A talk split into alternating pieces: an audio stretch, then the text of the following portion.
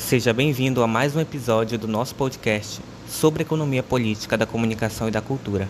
Meu nome é Fabrício Alves e hoje vamos falar sobre o artigo Políticas de Comunicação, Estado Regulador e Sociedade Civil, Relações e Tensões entre os Atores Sociais, escrito por Anderson Andreata. Anderson Andreata é mestre em mídia e cotidiano pela Universidade Federal Fluminense integrante do grupo de pesquisa Centro de Pesquisas e Produção em Comunicação e Emergência, Emerge. Trabalha com temas ligados a impactos neoliberais das políticas de comunicação no Brasil e na Argentina. Tem graduação em jornalismo pela Universidade Federal do Espírito Santo, com MBA em marketing pela Fundação Getúlio Vargas. O capítulo Políticas de Comunicação, Estado Regulador e Sociedade Civil Relações e Tensões entre os Atores Sociais foi publicado no e-book Nos Rastros da Cultura, da Comunicação e da Informação, volume 3 da coleção Comunicação, Cultura e Informação, organizado pela doutora Eula Dantas Taveira Cabral e publicado em 2022 com o selo EPCC pela Meus Ritmos Editora. O artigo faz parte de uma pesquisa realizada por Anderson Andreata no período de 2018 a 2020. O autor buscou estudar o desmonte das políticas de comunicação no Brasil e na Argentina, impulsionado pela eleição de governos neoliberais nos dois países. Em sua pesquisa, Anderson Andreata contextualiza a questão da construção das políticas de comunicação a partir do diálogo com autores que acreditam na contribuição da comunicação para a consciência crítica do cidadão, mostrando a necessidade de participação da sociedade dentro do que se entende por comunicação pública, não apenas como espectadores, mas também como participantes ativos, inclusive no processo de criação de informação.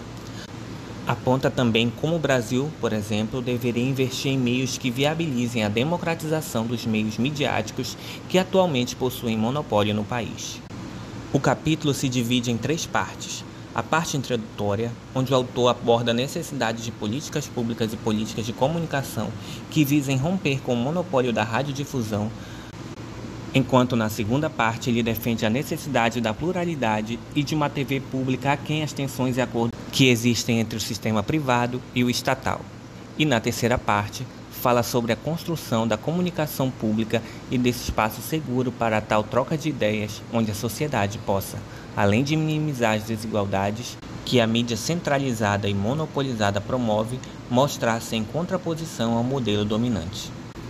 Anderson Andreata cita Barros ao abordar o direito à comunicação que leva em consideração a manutenção dos valores democráticos como a diversidade e a igualdade e possibilita o entendimento da sociedade como, abre aspas, estrutura complexa configurada fortemente sob as relações de poder e diante do qual a democratização da comunicação só poderia ser garantida pela presença de políticas regulatórias.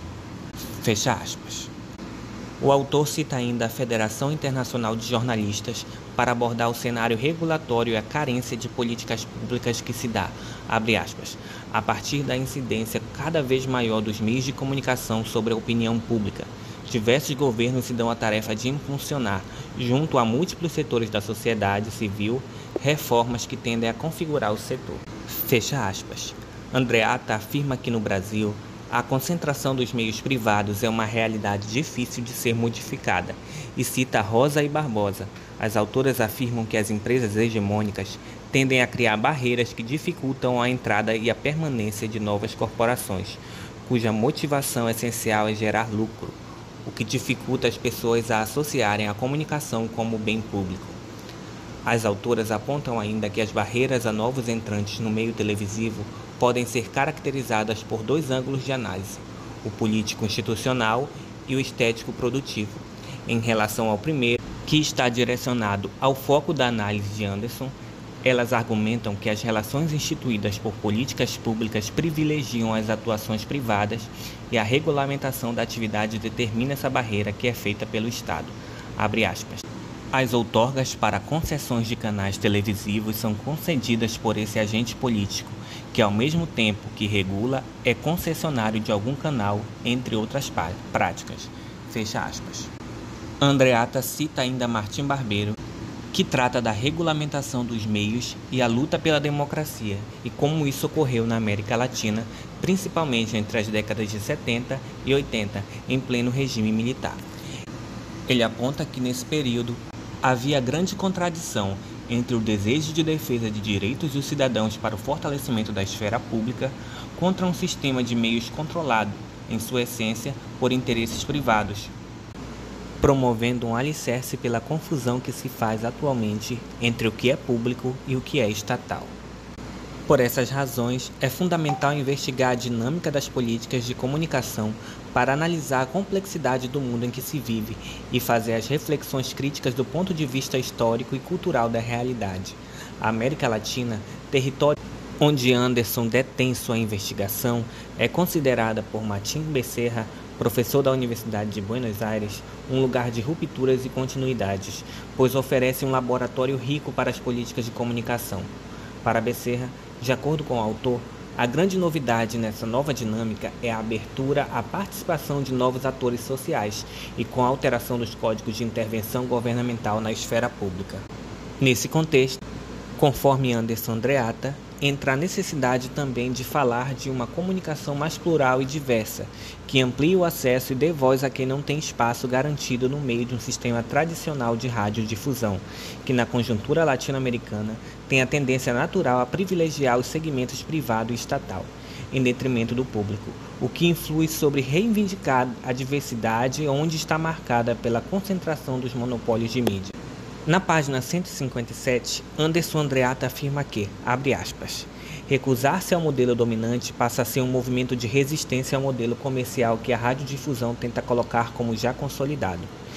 Investir na contraposição desse sistema é uma árdua tarefa daqueles que acreditam na comunicação pública como bandeira de democratização dos meios, a começar pelo eficiente uso dos espaços, que são definidos como comunitários, alternativos ou independentes os denominados privados sem fins de lucro na Argentina e que por sua formação já se apresentam como um movimento contra-hegemônico. Fecha aspas.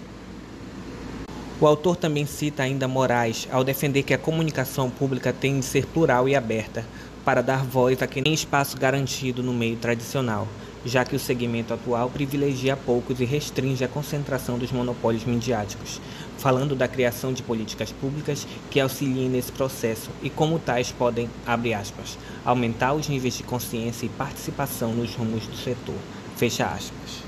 Reconhecendo o seu papel dentro da sociedade, seu direito à informação, à comunicação no meio midiático, a sociedade percebe a necessidade da criação de um espaço plural e público, onde todos possam construir e se expressar retirando dos pequenos grupos e do próprio Estado o poder total ao setor de mídias em ativos no país e políticas que regulamentem esse espaço.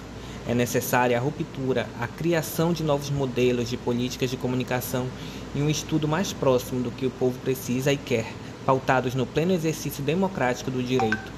Diante do exposto, o autor conclui que, para haver equilíbrio nos meios midiáticos e de radiodifusão, Dentro do país é necessária uma mudança estrutural, social e governamental. Então, ouvinte, este foi mais um episódio do nosso podcast sobre economia política da comunicação e da cultura. Se você quiser saber mais sobre o assunto, visite nosso site EPCC e o nosso canal no YouTube, o EPCC Brasil, e curta nossa página no Facebook, EPCC Economia Política da Comunicação e da Cultura. Obrigado pela sua audiência e até a próxima.